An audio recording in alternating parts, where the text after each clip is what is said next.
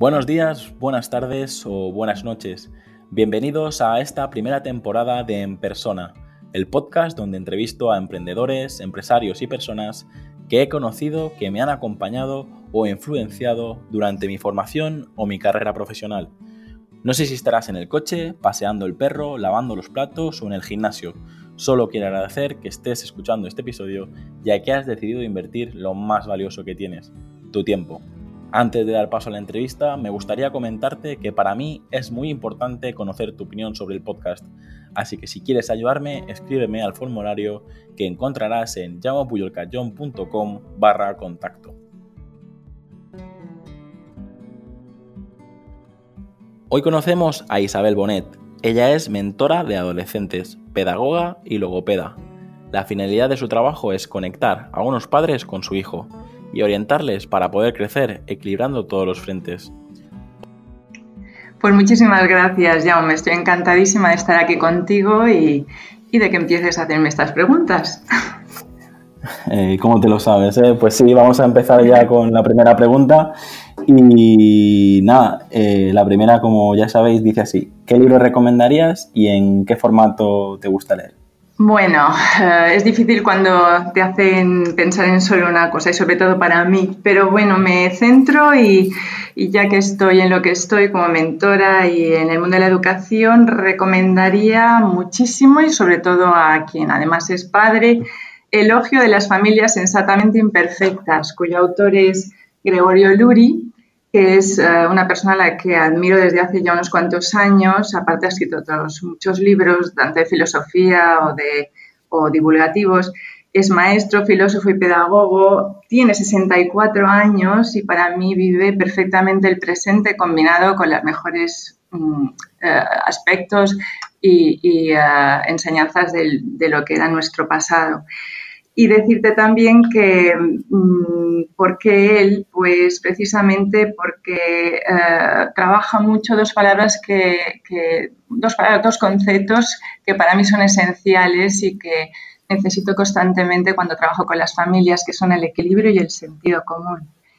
Y decirte que, que bueno, que lo nombro muchísimo en mis charlas y que me acompaña mucho. Lo leí Um, hace un par de años y, lo releo constantemente.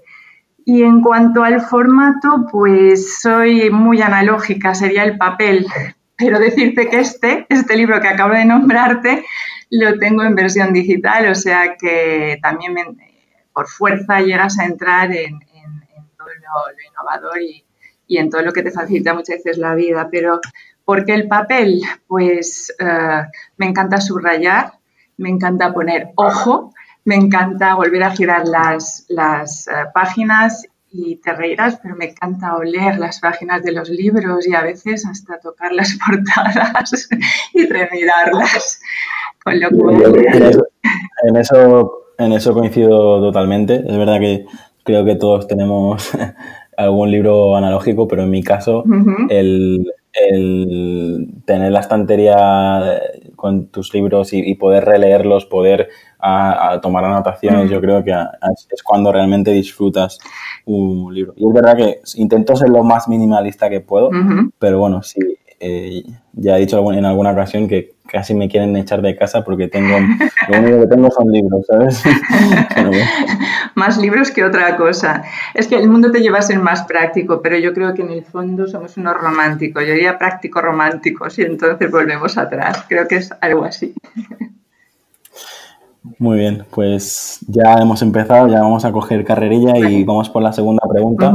Y es, ¿Cuál es tu película favorita y cuál es tu serie favorita? Bueno, película favorita voy a pasármelo de antes, con lo que me sigo concentrando y creo que voy a hablar de esa romántica que hay en mí. Y es decirte, por ejemplo, Love Actually. Love Actually es una película que he llegado a ver, yo qué sé, 10 veces.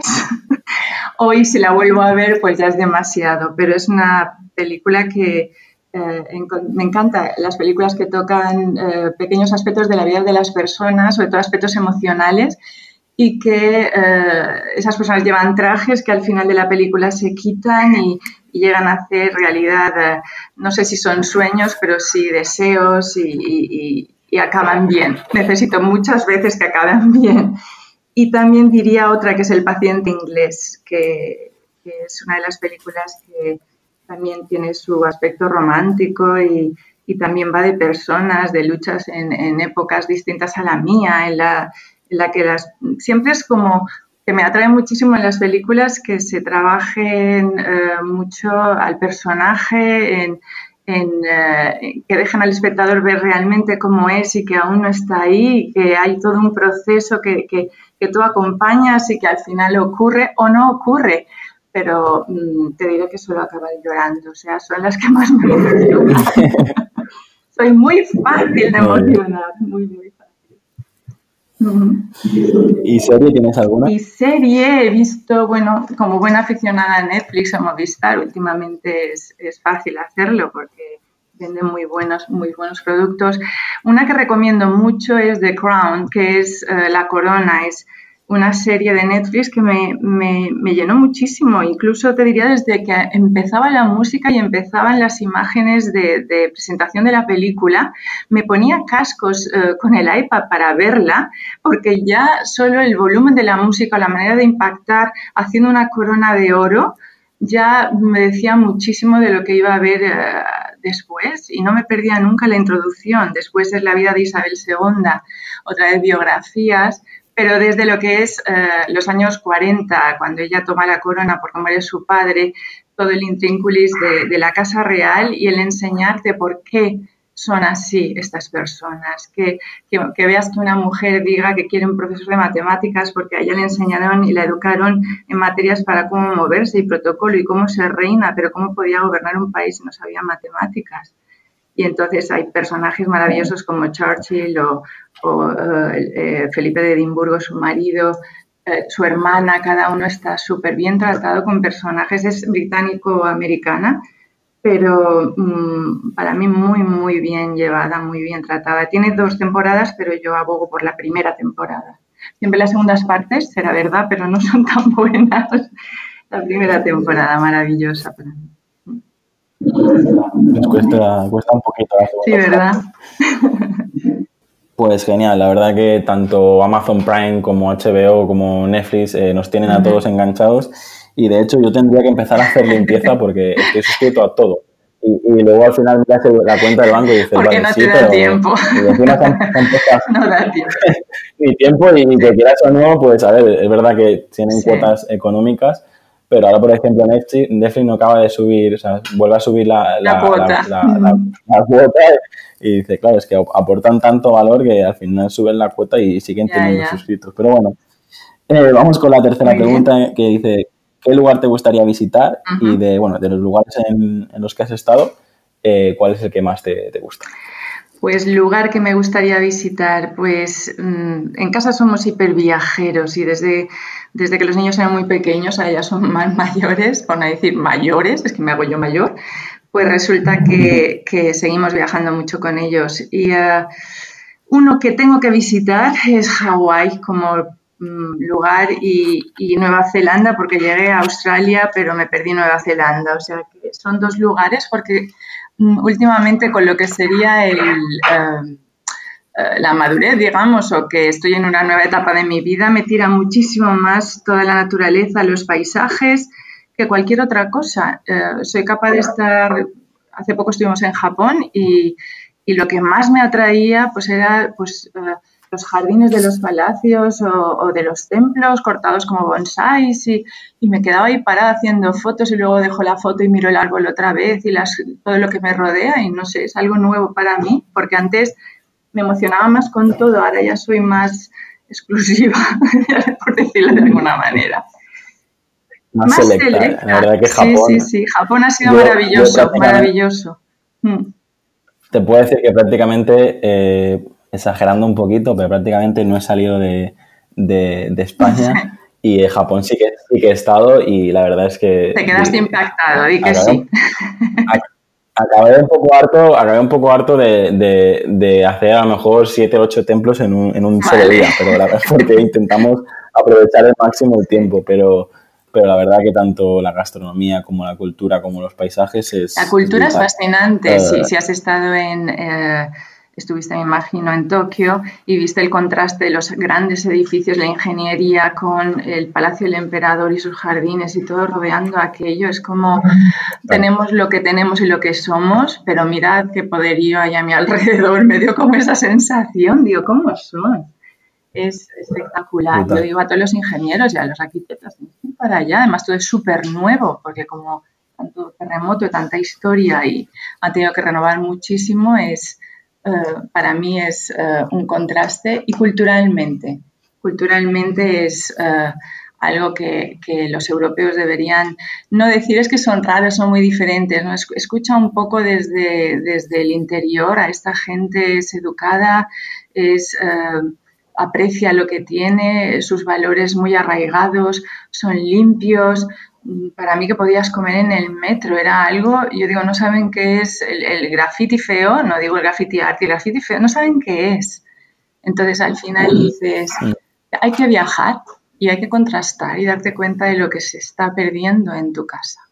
Es muy importante. Tenemos, tenemos muchísimo que aprender de, los, japoneses porque porque tiene una, tiene una cultura de, sobre todo de, comunidad.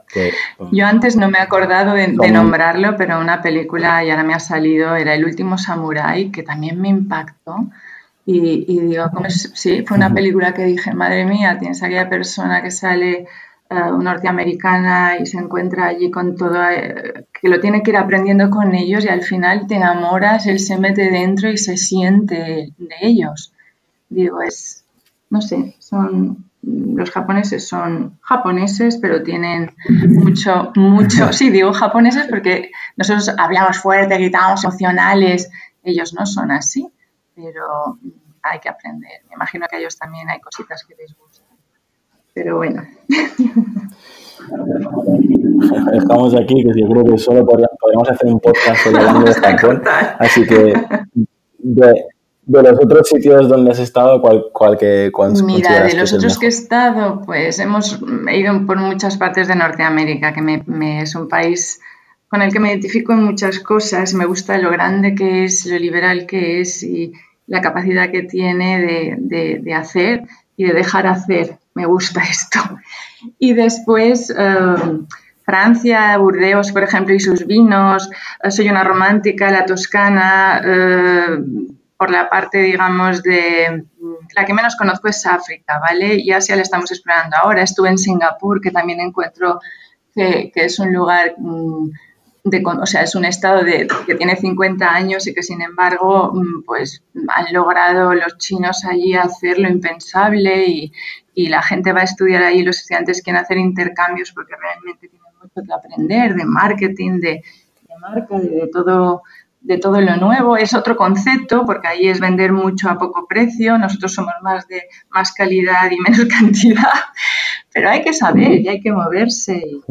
Y, te digo, uh, Viena, Europa, pues Alemania, Múnich, Hamburgo, me muevo mucho. te digo, son muchos años, son muchos años muy bien invertidos en viajes. Sí, sí, pero te digo, he crecido con cada país. Con cada país me he pegado una torta de las mías. decir, dale. Pero muy bien, muy bien. Escocia, Escocia lo recomiendo como... Es el carácter, siempre piensas el británico, el inglés, es el contraste del inglés. Son abiertos, espontáneos, su inglés es distinto, su idioma propio es distinto y, ah, y son ah, personas para mí eh, austeras, pero al mismo tiempo grandiosas. Tienen un, país lleno de naturaleza y, también un agua fría que caía con fuerza. Es un país fuerte para mí, grande y con poder, con mucho poder. También me encanta. Mira, es mi, próximo, mi próximo destino. Edimburgo y los Highlands. Está muy bien también, muy bonito. Nada, podemos hablar un día tranquilamente de todos los que te puedo informar. me haces una, ruta Y, seguro que disfrutaré. Genial. Y vamos con la cuarta pregunta. ¿Qué reto todavía tienes pendiente de cumplir? Vale, retos. Esta me cuesta porque cuando piensas y sueñas, te dicen, sueña en grande. Digo, vale, pues una charla ¿Por qué no? Digo, porque siempre les digo a mis chicos, a ver, eh, tengo chicos que me dicen, es que vale, ya me gustaría hacer eh, relaciones internacionales y trabajar en la ONU, pero claro, yo, y digo, a ver, ya estamos empezando mal. Digo, si tú en un momento determinado pues tienes esta ilusión, este objetivo o meta, empieza desde el principio, como en una película de serie B, donde hay un grupo de chicas, todas salen por la noche, cervecitas, se divierten y la que quiere llegar, pues se va a un congreso, abre las puertas y algún día le cae una tarjeta. Al día siguiente, pues se le abre otra puerta y va subiendo escalones y la que menos te pensabas es la que está en la ONU. Digo, no es ah, yo no, porque claro, digo, ¿por qué ellos y tú no es la pregunta? Y entonces yo siempre me lo hago a mí misma. Digo, si enfoco, y es como lo he hecho todo en la vida, eh, enfoco y hago, y hago, y sigo haciendo. Y entonces no es suerte, es que las cosas vienen a ti porque tú vas hacia ellas. Y entonces, clac, y se conecta. Todo así. Y es más o menos, eh, pues los retos es llenar una sala solo porque se ha dicho está Isabel Bonet. Eso sería la pena. pero en retos más pequeñitos, eh, pues sí que sigue consiguiendo eh, cada día pues que las personas con las que trabajo consigan lo que, lo que realmente han venido a buscar eh, en mí en ese momento y, se va cumpliendo. Y, y, yo tengo que decir que a día de hoy estoy bastante satisfecha porque hago un trabajo muy distinto a lo que sería un gabinete psicológico y tal. Yo voy a las personas en su casa, puede ser en, el bar donde se sientan más cómodos, en, un, eh, banco delante del mar, es igual. Y nos ponemos a trabajar y, te aseguro que eh, implicas a familias, implicas a colegios, implicas mm, o solo a la persona para tomar una decisión y cosas que parecían que no, pues sigues haciendo un poquito, un poquito, un poquito cada día, cada semana, un poquito y al final llega, ¿eh? Y siempre que me dan las gracias, digo, gracias a ti, ¿qué dices? Digo, y es que yo sin ti no soy nadie. Digo, cuando me das tu voluntariedad, me das todo. Y entonces funcionamos. Muy bien, y esos son mis pequeños retos. Hace poco ha habido eh, una charla TETA aquí en, Mallorca, no sé si lo sabes. La, organiza Ana Seijo, que también eh, ha pasado por, el podcast. y, y nada, se, a ver si le hacemos un poco la pelota y en una segunda edición cuenta, cuenta tanto contigo. Sí, la metodología ya la, la metodología ya la he estudiado, porque tengo un hijo mío que siempre me dice, venga mamá, dale, y entonces me explica todo cómo lo tengo que hacer. Y bueno, sé más o menos cómo funciona, es ponerse, dar caña y a ver si ceden y dicen que sí, ¿sabes? Tú tienes una serie de condiciones y las cumples y te atreves, pues venga adelante. Inicialmente para las pequeñas charlas de España con 100 personas ya funcionas. Entonces, no es tan difícil, ¿eh? Luego pueden venir otras cosas. Como te has dicho, hay que empezar por el principio.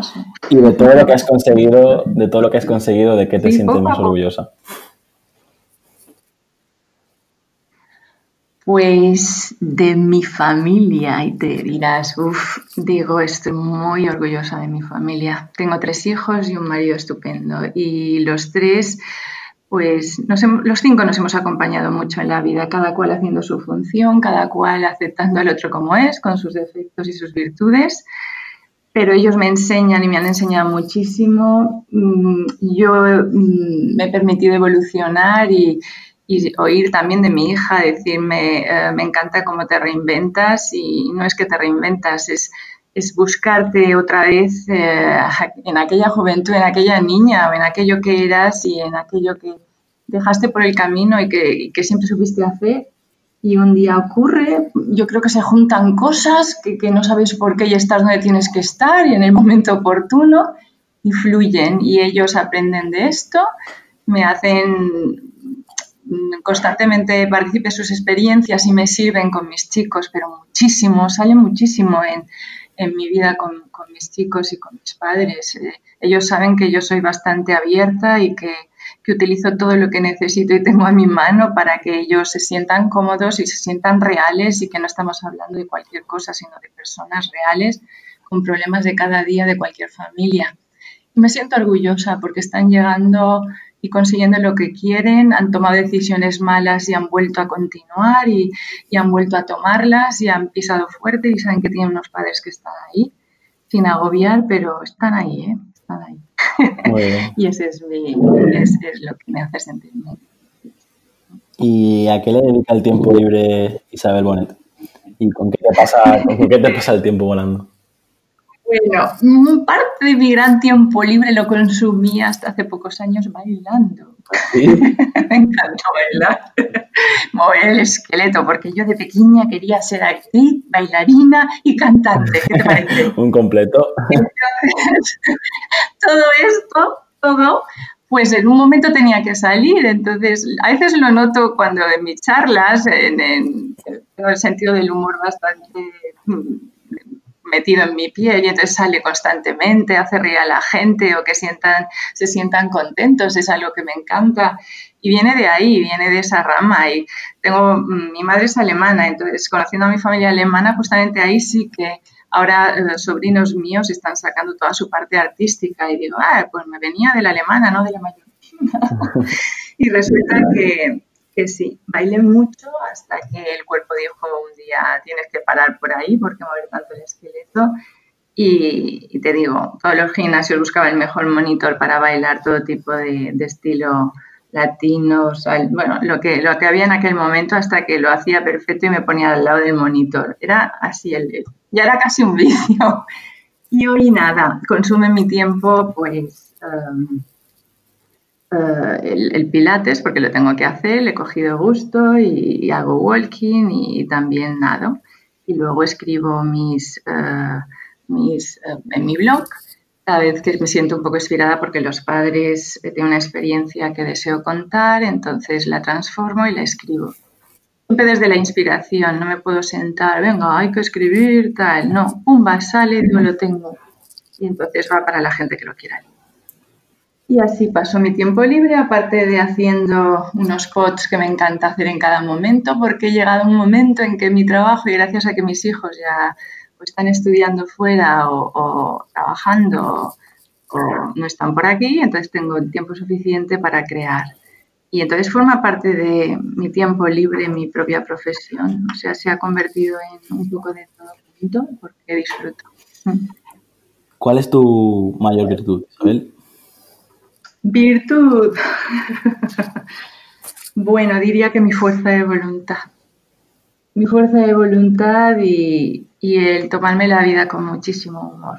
La fuerza de voluntad eh, me ha hecho muy responsable y de chiquitina ya era responsable. Era la típica que cantaba en el coro, que, que tenían que elegir a alguien en la clase para no sé qué, y ahí estaba yo, muy estudiosa, cosas que he analizado a posteriori y, tampoco vale que trabajes tanto para demostrar cosas a los demás. Tenía que a mejor demostrado más cosas hacia mí, pero era muy, muy voluntariosa.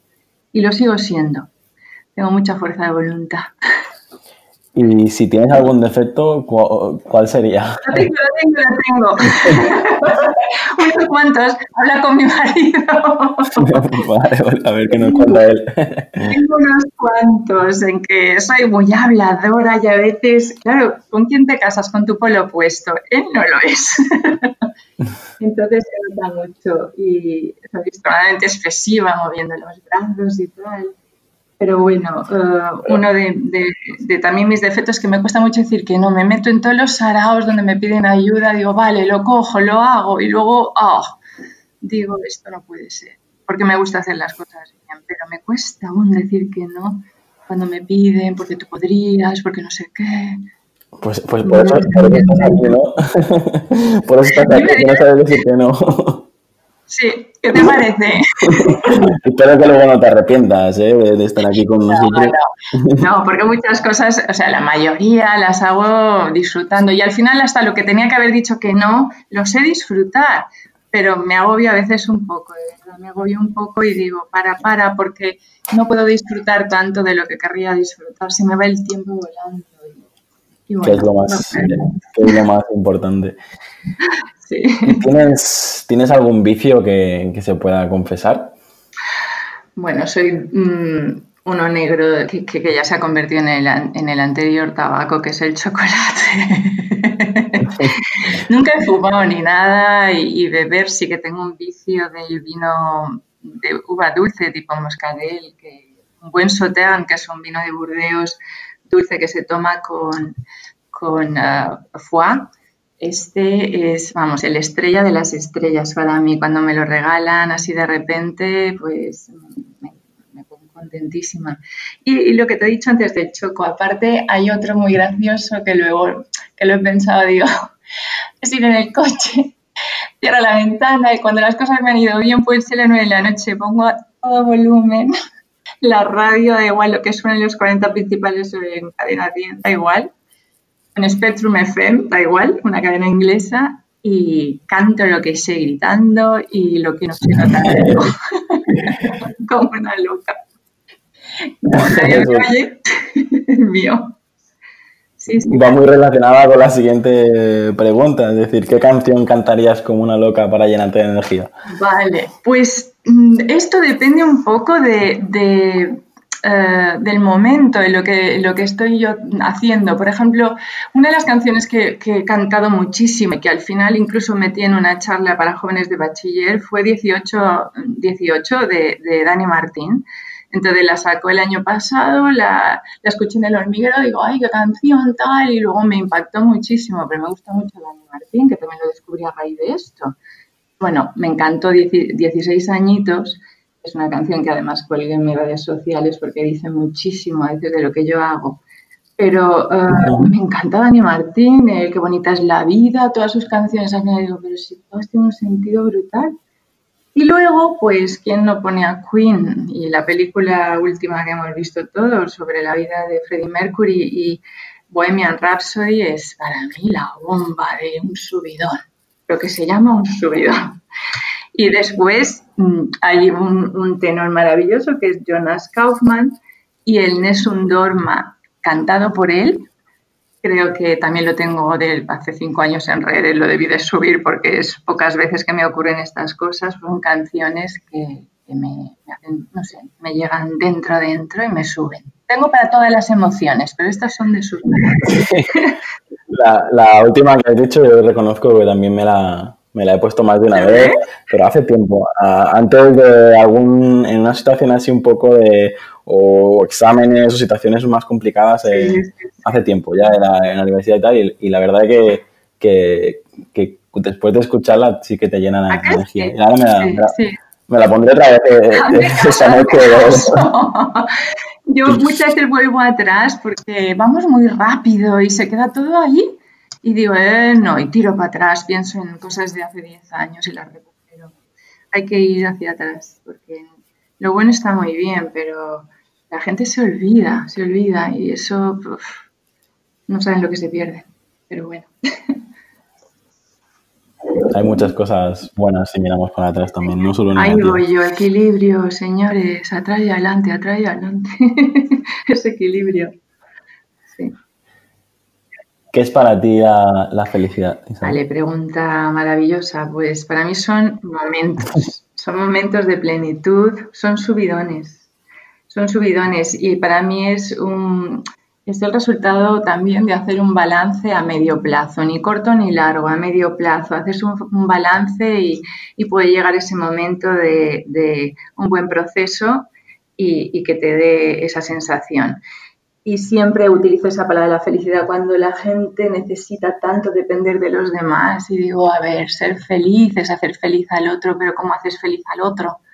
Pues eh, tú tienes que ser feliz porque te gusta ver que la otra persona hace lo que más le gusta y le hace feliz y su felicidad a ti te tiene que dar felicidad y, y romper esa dependencia de no puedo vivir sin y todo este rollo. Entonces, aprender a hacer eso pues es para mí amar la vida y amar la vida te hace feliz.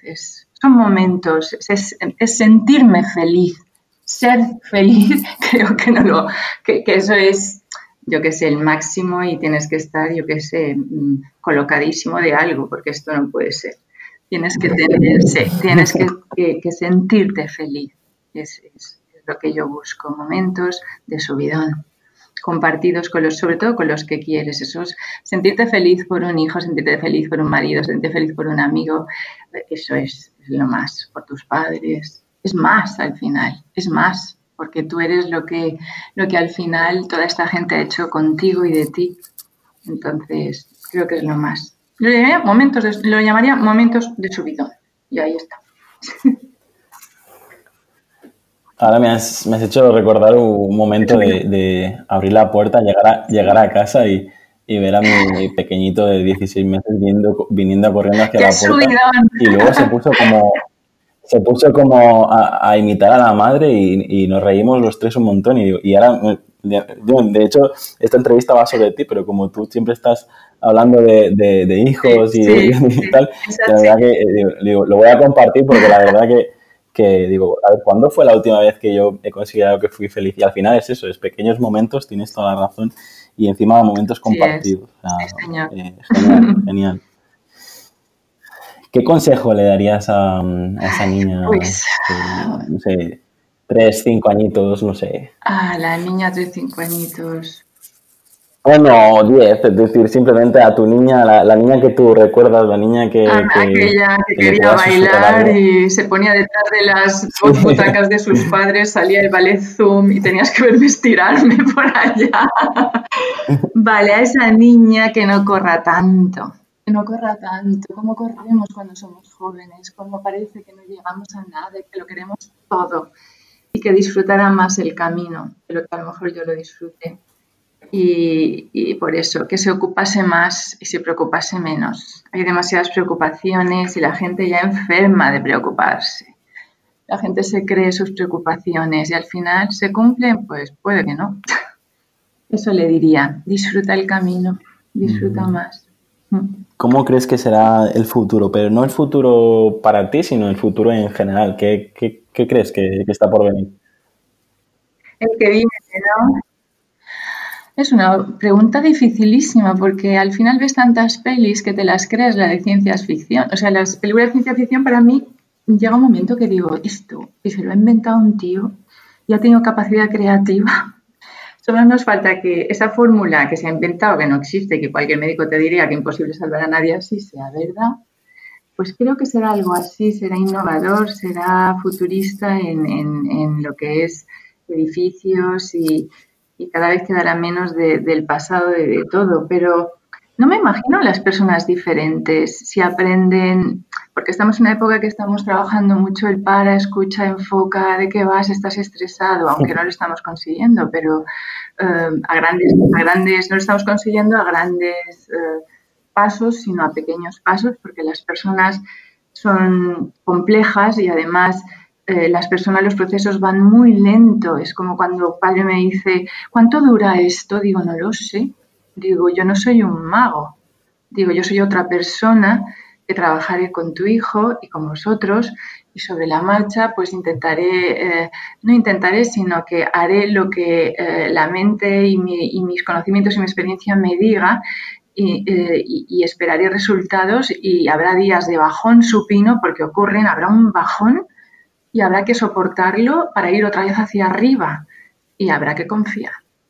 Digo, con lo cual yo confío en el ser humano. Me asusta el ser humano que veo, pero también me asustaba el romano con esos uh, incendios y esos uh, anfiteatros matando a los esclavos.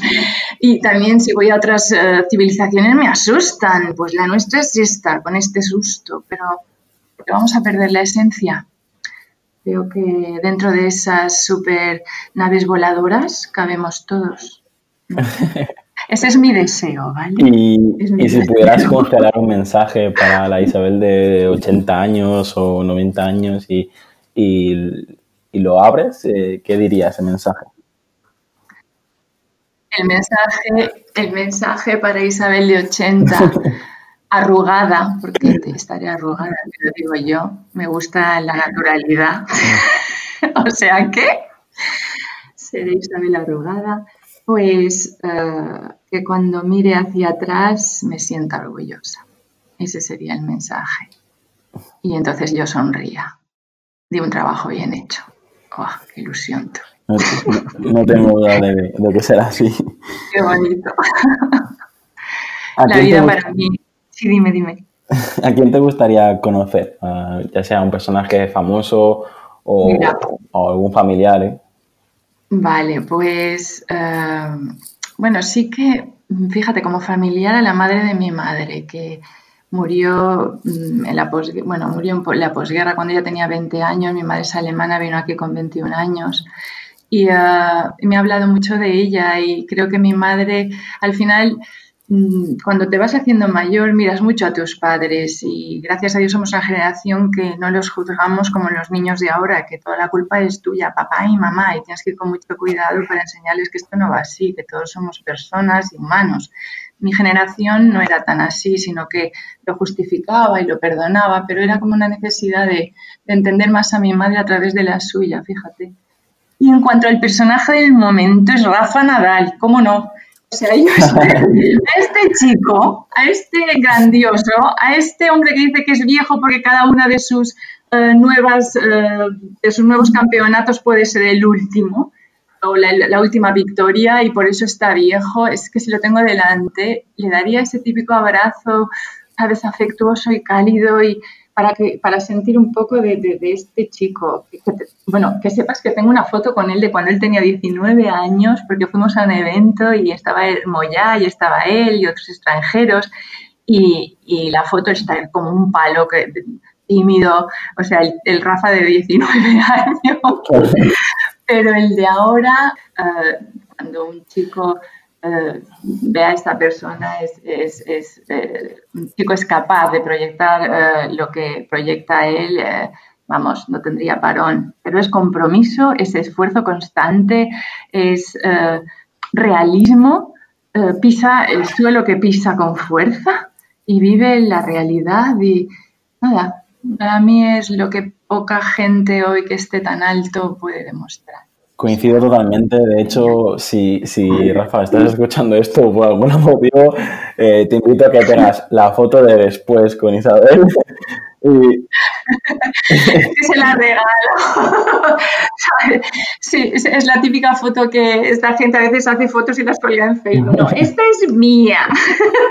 y, luego. Eh, y te digo, es un orgullo, un orgullo, de más. Encima mallorquín, digo, es que hacemos Sí, la verdad, y, es que ya te digo, es una persona que no me importaría tampoco entrevistar aquí, porque la verdad que todos los valores que transmite, eh, tanto a nivel mallorquín como a nivel balear, como... Internacional, es, que es, es todo autenticidad en él, eh, transmite autenticidad, es natural, es un tipo natural y falta de esto. Y que luego escuchas a su, porque en charlas TED puedes encontrar a su tío, a Tony Nadal, que ahora dentro de poco va a hacer aquí también una charla en, en el auditorium, pues resulta que eh, te muestra desde el sentido común, que es el mejor para mí para educar, eh, cómo hacía que él se diera cuenta de las cosas más simples y que es que la pelota no funciona y no va bien porque en esta pista rueda mal y su tío cómo le demostraba con lo más natural cuando ganaba con la misma pelota en otro tipo de pista, eh, que no era la pelota, que era él. y que la fuerza está en uno y que siempre lo que puedes modificar es tu actitud ante las cosas y lo demás no lo puedes cambiar solo a ti. Y entonces eh, es, no sé, debe ser algo de la familia. Los genes. y Isabel, ¿qué es emprender para ti? Yo, todo lo que cuentas al final es una emprendedora porque tienes tu propio camino. Eh, pues mira, emprender al final ha sido, mm, pues esto, trabajar primero en, hacerlo bien, emprender la gente. Voy a emprender, voy a montar un restaurante y tal, y el fracaso y tal, donde lo has puesto, qué has hecho, pero qué, branding has hecho, qué marketing has hecho, qué, qué es esto pues trabajarte bien el tema, buscar buenos profesionales que te acompañen y que te enseñen de qué va esto, porque aquí todo el mundo se las da de todo, porque hoy en día parece que da igual lo que has estudiado y lo importante es lo que haces, pero bueno, pues si no has estudiado esto, pues te tienes que formar. Entonces, acompañarse bien de gente que sabe, sobre todo para lanzamientos y luego para profundizar en ti mismo, que yo lo hice.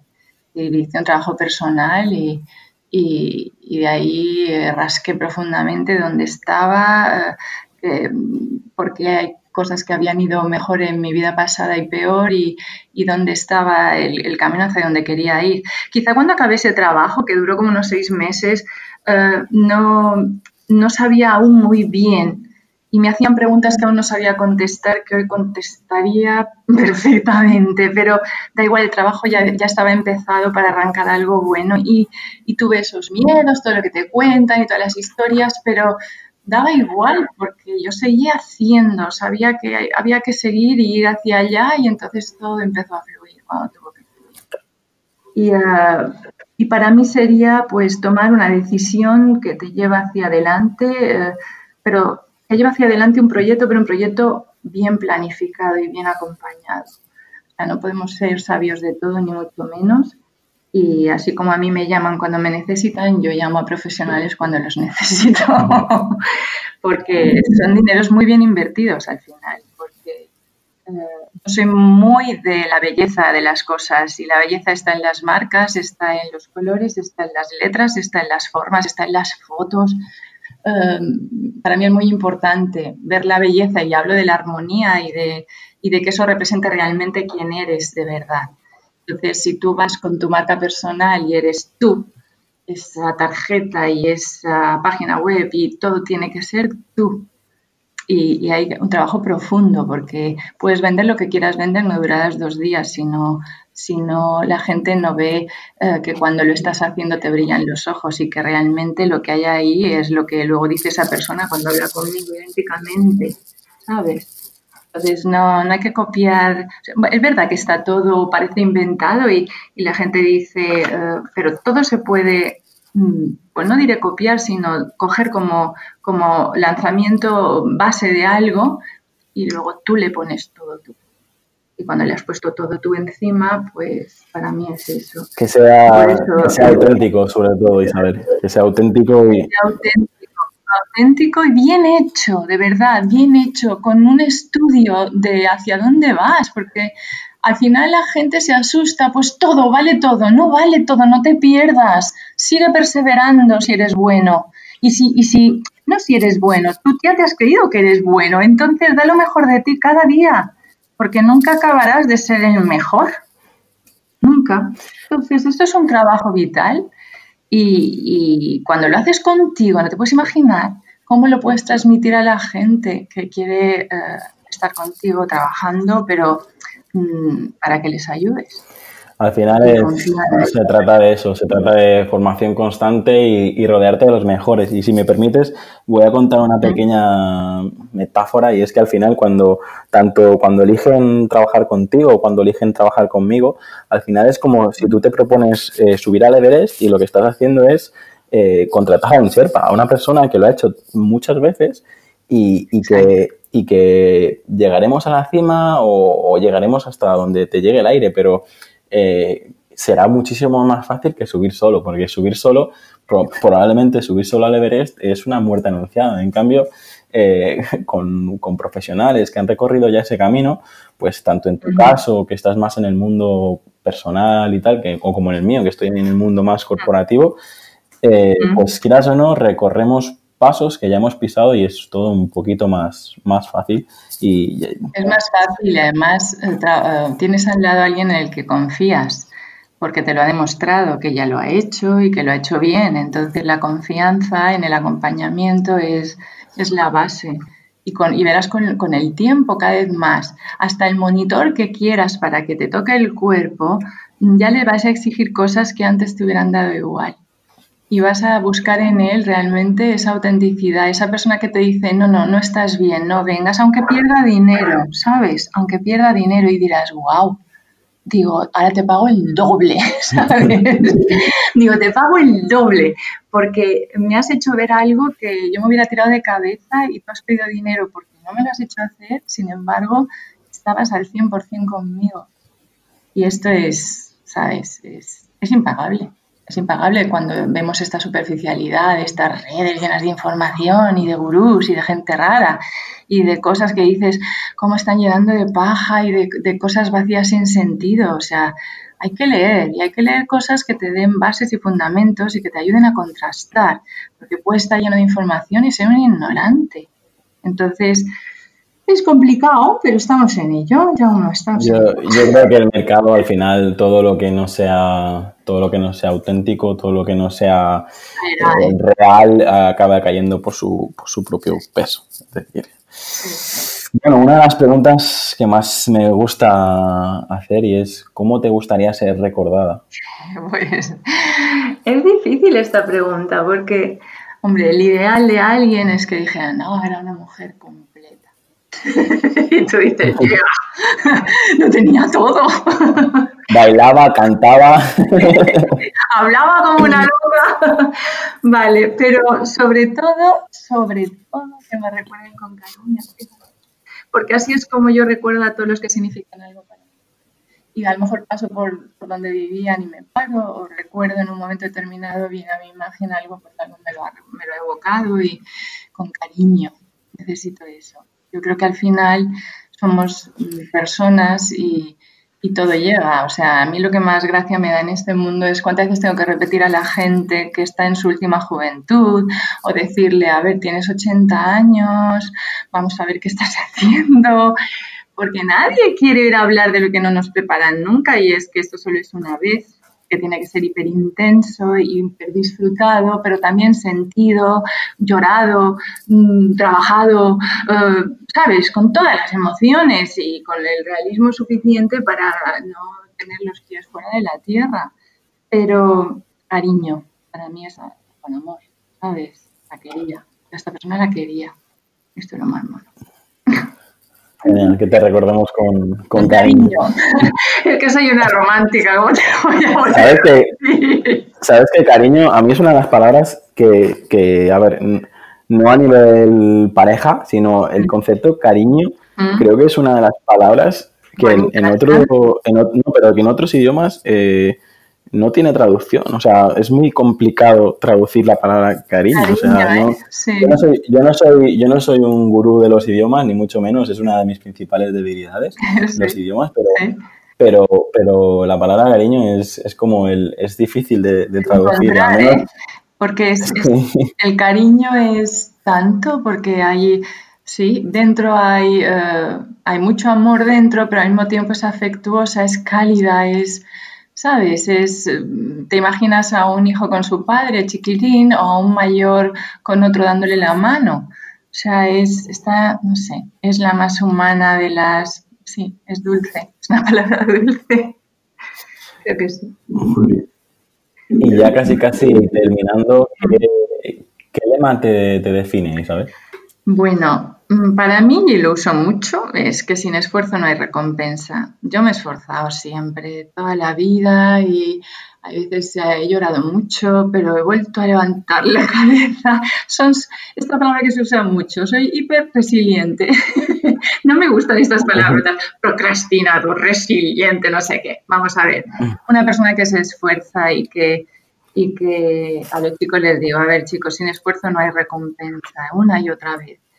Y la mía que utilizo muchísimo eh, es que nunca es tarde si nos ponemos en marcha para cambiar las cosas. Cuando esta gente ya está tirando la toalla, ya llegamos al tipo, necesito que medicarme y tal, tal, tal, tal. Yo no digo que no lleguen momentos que esto es necesario, pero lo importante es poder volver a funcionar uno solo con su mente y su cuerpo y su fuerza de voluntad y sus habilidades y competencias. Y, el tema es, nunca es tarde, ¿vale? Nunca de las nunca, de los nunca jamás. Y paso a paso, poco a poco. Y se consigue, y se consigue.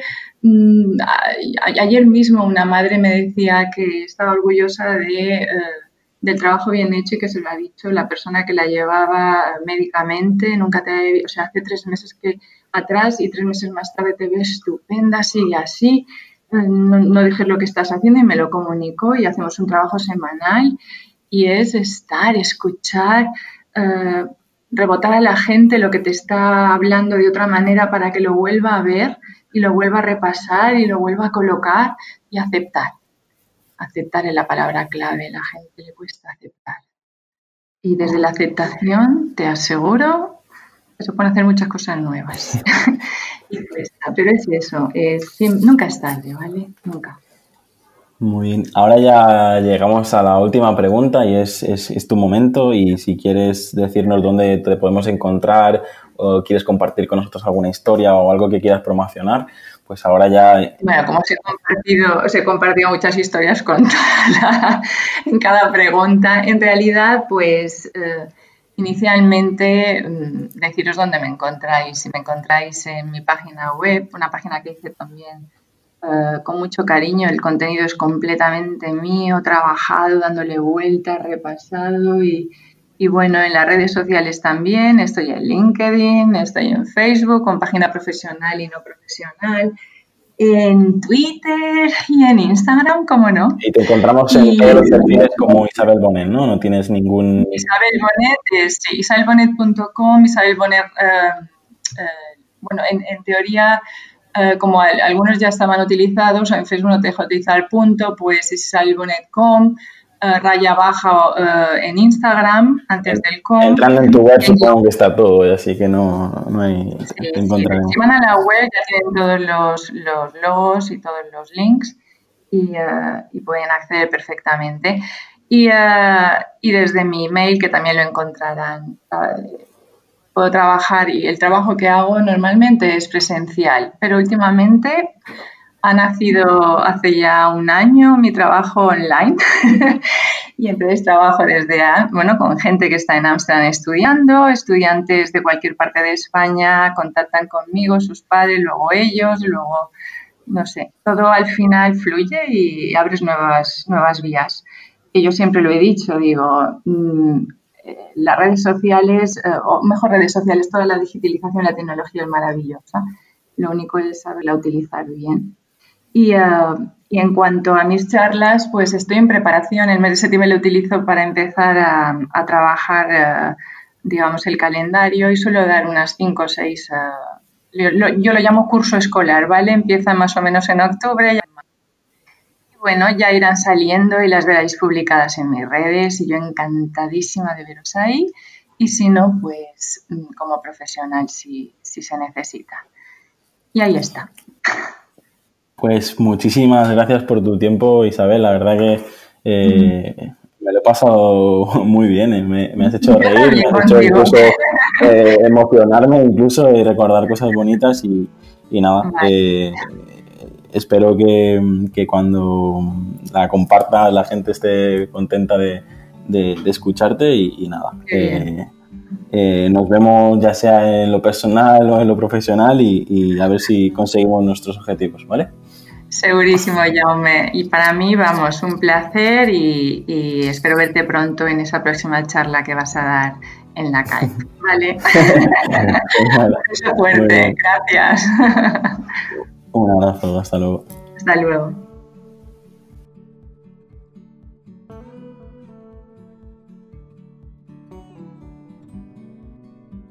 Si te ha gustado la entrevista, no olvides compartirla en redes sociales y valorar el podcast en iTunes, Evox o Spotify para llegar a mucha más gente. Recuerda, para enviarme tu opinión sobre el podcast, escríbeme al formulario que encontrarás en llamopuyolcanchon.com barra contacto. Encuentra este y todos los demás capítulos en enpersona.com.